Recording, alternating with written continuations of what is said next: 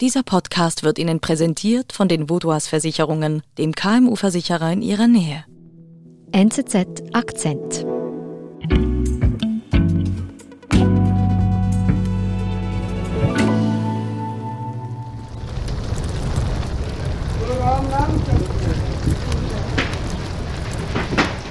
Wer sehen will, wie sehr Delhi im Moment leidet, muss eines der vielen Krematorien besuchen. Man sieht die, die aufgeschichteten Feuer mit den toten Menschen drin. Die Mitarbeiter dort sind erschöpft, sie sind überlastet und es kommen immer mehr durch die Tore.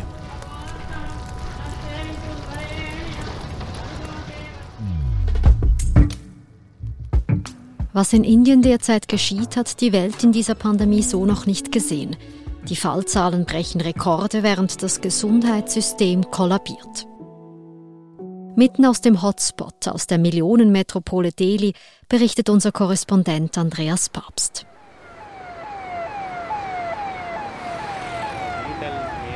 Okay. Uh, did you introduce me as a journalist? Vor wenigen Tagen stand ich vor dem Lok Nayak Hospital in Delhi. Das ist die größte Covid-Station. Und vor diesem Spital hat es eine große Tafel, eine rote Tafel. Darauf steht 1500 Spitalbetten gibt es. Und an diesem Tag waren 1500 belegt. Mhm, also kein Platz mehr. Es gab keinen Platz mehr in diesem Spital. Es ist eine Menschentraube vor diesem Spital, eine Taxitraube.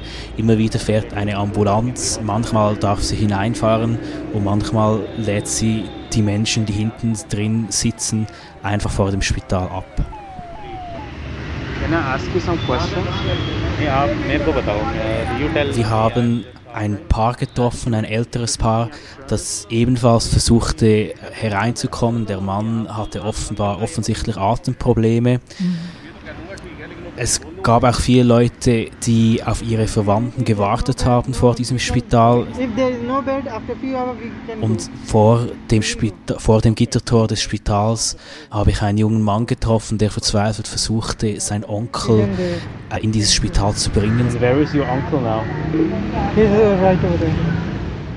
Sein Onkel lag unter dem Baum im Schatten. Er konnte offenbar nur schwer atmen. Trotzdem hat das Spital keinen Platz für ihn. Sie wurden vom Security Guard abgewiesen, angeschrien. Sie sollen sich ein anderes Spital suchen. And what are you doing now? I'm still waiting.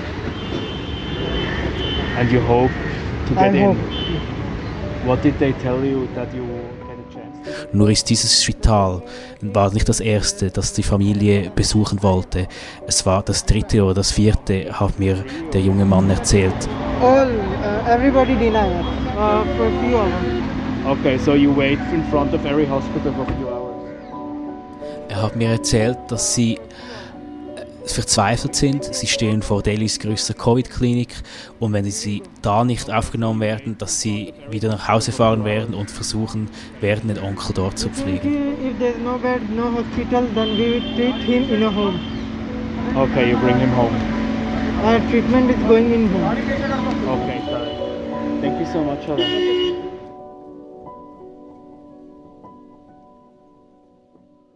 Hm. Jetzt, Andreas, jetzt traust du dich an diesen Covid-Hotspot, das stelle ich mir enorm schwierig vor. Geht denn das überhaupt unter diesen Umständen zu arbeiten? Ähm, befindet sich derzeit im Lockdown. Wir Journalisten dürfen uns bewegen, wir dürfen berichten. Die Arbeit ist aber schwierig. Einerseits ähm, will man selber sich nicht anstecken. Mhm. Da kann man Sicherheitsmaßnahmen treffen und eine FFP2-Maske tragen. Man will den Fahrer, den Übersetzer auch nicht gefährden. Das heißt, es sind oft kurze Besuche, die man macht, in kurzer Zeit mit ganz vielen Leuten sprechen und dann sich wieder zurückziehen. Jetzt schilderst du uns diese schlimme Situation vor dem Spital, damit wir die Dimension ein bisschen besser verstehen können. Wie schlimm ist die Situation in Indien? Nach fast eineinhalb Jahren Pandemie kann man sagen, so etwas wie in Indien haben wir noch nie gesehen. Mhm. Aus Indien kommen derzeit über ein Drittel der weltweiten Corona-Fälle und das sind nur die offiziell ausgewiesenen Fälle. Mhm. Wir sehen hier täglich täglich neue Covid-Rekorde, äh, sind täglich über 300.000 neue Fälle. Im November hatte die USA 200.000 tägliche Fälle. Das war für die meisten unvorstellbar. Jetzt haben wir in Indien noch einmal 100.000 pro Tag mehr und die Dunkelziffer dürfte um einiges höher sein. In Delhi kommt derzeit jeder dritte Test positiv zurück diese Positivitätsrate zeigt ziemlich deutlich, dass in diesem Land noch viel mehr positive Fälle gibt, als derzeit ausgewiesen sind. Hm. Jetzt habe ich aber im Kopf, dass es Anfang Jahr geheißen hat, Indien hätte diese Pandemie eigentlich ziemlich gut im Griff. Erst im Februar hat der Premierminister Narendra Modi im Parlament verkündet, Indien habe die Pandemie besiegt. Es sah tatsächlich sehr gut aus. Seit dem September sind die Fallzahlen stetig runtergegangen. Indien war ein Corona-Rätsel für die Welt. Ähm, Indien schien die Pandemie im Griff zu haben. Es gab Vermutungen, dass Indien vielleicht sogar die Herdenimmunität erreicht haben könnte. Wie, wie konnte es denn so weit kommen, dass Indien jetzt das Corona-Epizentrum der Welt ist? Die Antwort dazu findet man vor allem im ländlichen Indien. Dort gibt es ein starkes soziales Stigma verbunden mit der Pandemie. So haben mir das Epidemiologen erklärt. Mhm. Was heißt das? Es gilt als etwas Böses, den Virus zu haben. Wer den Virus hat, äh, gilt beinahe als Krimineller, jemand, der anderen schlecht will. Dazu passt, dass das Contact Tracing auf dem Land meist von der Polizei ausgeführt wurde, als könnte man den Virus wie einen Kriminellen aufspüren. Mhm. Und du hast gesagt eben, dass man zurück auf das ländliche Indien schauen muss. Ist das Stigma dann dort stärker vertreten? Im ländlichen Indien scheint sich das Stigma tatsächlich stark festgesetzt zu haben. Mir hat ein Epidemiologe aus Tamil Nadu erzählt, dass äh, er in Gesprächen mit, mit Menschen vom Land, dass ihm jemand gesagt hat, er würde lieber sterben, als einen positiven Corona-Test nach Hause zu nehmen und Scham über die ganze Familie zu bringen. Mhm. Dieses Stigma ist sehr präsent im ländlichen Indien und hat auch verhindert, dass die Menschen sich testen lassen, dass die Menschen Maßnahmen einhalten, wie zum Beispiel Masken tragen oder an größeren Veranstaltungen Abstand halten. Mhm. Und ich nehme an, die Städte, die waren dann eben offen, weil man dachte, man habe das Virus ja im Griff. Genau. Ende März stiegen in der Großstadt Mumbai die Fallzahlen rasant. Die Bars waren offen, die Restaurants, die Kinos, die Züge fuhren wieder ganz normal. Mumbai wiegte sich in Sicherheit und vor allem die mittlere und Oberschicht wiegte sich in Sicherheit. Mhm. Das heißt, es ist diese Schicht, die jetzt betroffen ist äh, von der zweiten Welle vor allem diese Schicht, die sich lange an die Maßnahmen hielt, die zu Hause blieb, die auch zu Hause arbeiten kann, weil es der Job oder die Finanzen zulassen, diese Schicht nutzte alle neue Freiheiten, nachdem das Land auch einen längeren Lockdown erlebt hat. Und die Leute gingen wieder raus. Sie gingen in die Clubs, in die Restaurants, in die Bars, in die Ferien. Und die ärmeren Menschen in den Slums, die sind also gar nicht so stark betroffen jetzt von der Welle. Nein, das sind sie tatsächlich nicht. Die armen Menschen in den Slums wurden von der ersten Welle erfasst. Antikörpertests haben gezeigt, dass in den Slums beinahe Herdenimmunität herrscht. Die zweite Welle, die überrollt nun jene, die während der ersten Welle in ihren Wohnungen blieben und sich in Sicherheit wiegten. Wir sind gleich zurück. Sie, Ihre Mitarbeitenden und Ihr Unternehmen sind jeden Tag auf einen verlässlichen Partner angewiesen. Dank der lokalen Verankerung kennen wir bei den Vaudois Versicherungen Ihre Bedürfnisse und können Ihnen flexible, maßgeschneiderte Versicherungslösungen anbieten. So können Sie Ihrem Unternehmergeist freien Lauf lassen.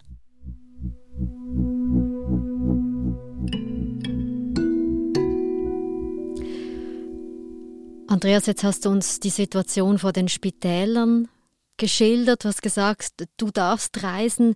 Ähm, was hast du sonst noch für Eindrücke gesammelt? Wie muss ich mir das vorstellen in Delhi, wenn die Stadt unter diesem Virus leidet?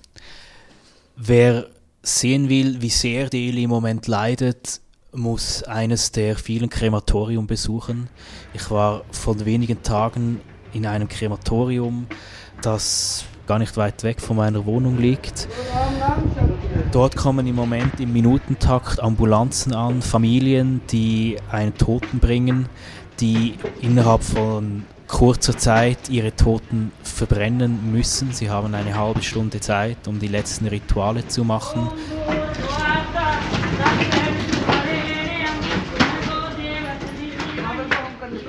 Also du konntest da einfach rein und zuschauen. Was hast du da gesehen? Man sieht die aufgeschichteten Feuer, man sieht die, die Körper, die brennen. Man sieht äh, die Mitarbeiter, wie sie die letzten Rituale machen für die Toten. Das heißt Gesänge, Gebete ums Feuer laufen und dann noch bestimmte Öle ins Feuer geben.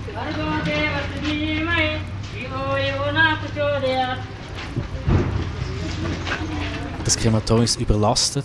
Die Mitarbeiter dort sind erschöpft, sie sind überlastet, sie verbrennen von morgens um sieben bis abends um elf tote Körper und es kommen immer mehr durch die Tore.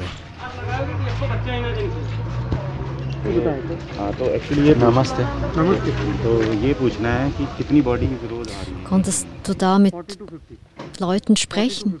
40 to 50 bodies uh, per day. Ich konnte mit dem Leiter des Krematoriums sprechen, der mir erzählt hat, die Situation sei auch gefährlich für seine Mitarbeiter. Because the situation is very dangerous. Sie verbrennen wahrscheinlich vorwiegend Corona-positive Körper. Sie sind ausgesetzt. Ich habe wenige Arbeiter mit Schutzkleidung gesehen und seine 12 bis 15 Mitarbeiter, hat er mir gesagt, hat er, die riskieren dort auch ihr Leben. Nice, much, uh, thank you so much for absolutely Your thanks.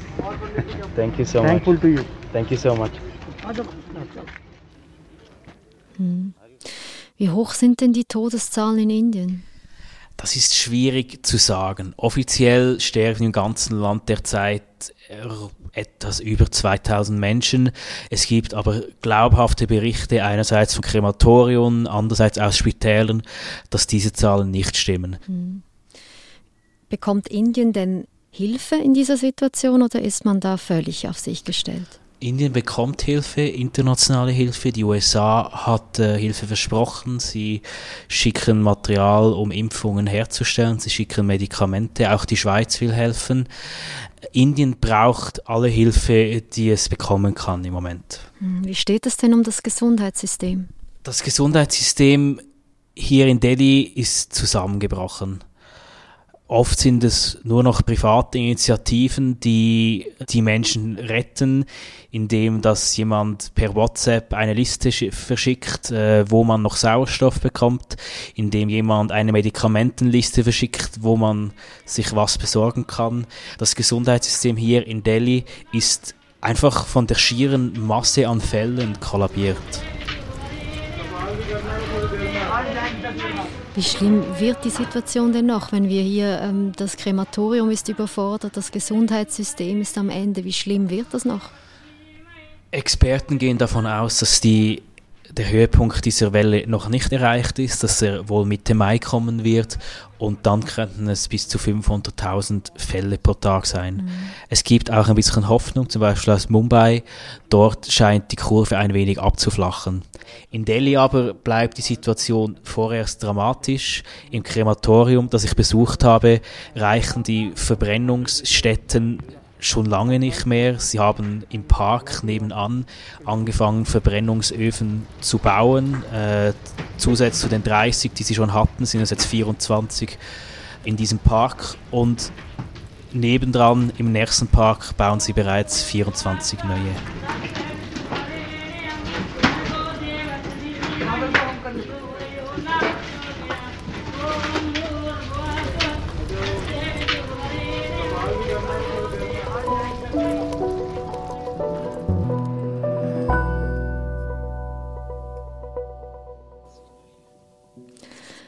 Andreas, vielen Dank, dass du uns von dieser Situation berichtet hast und bleib gesund. Danke.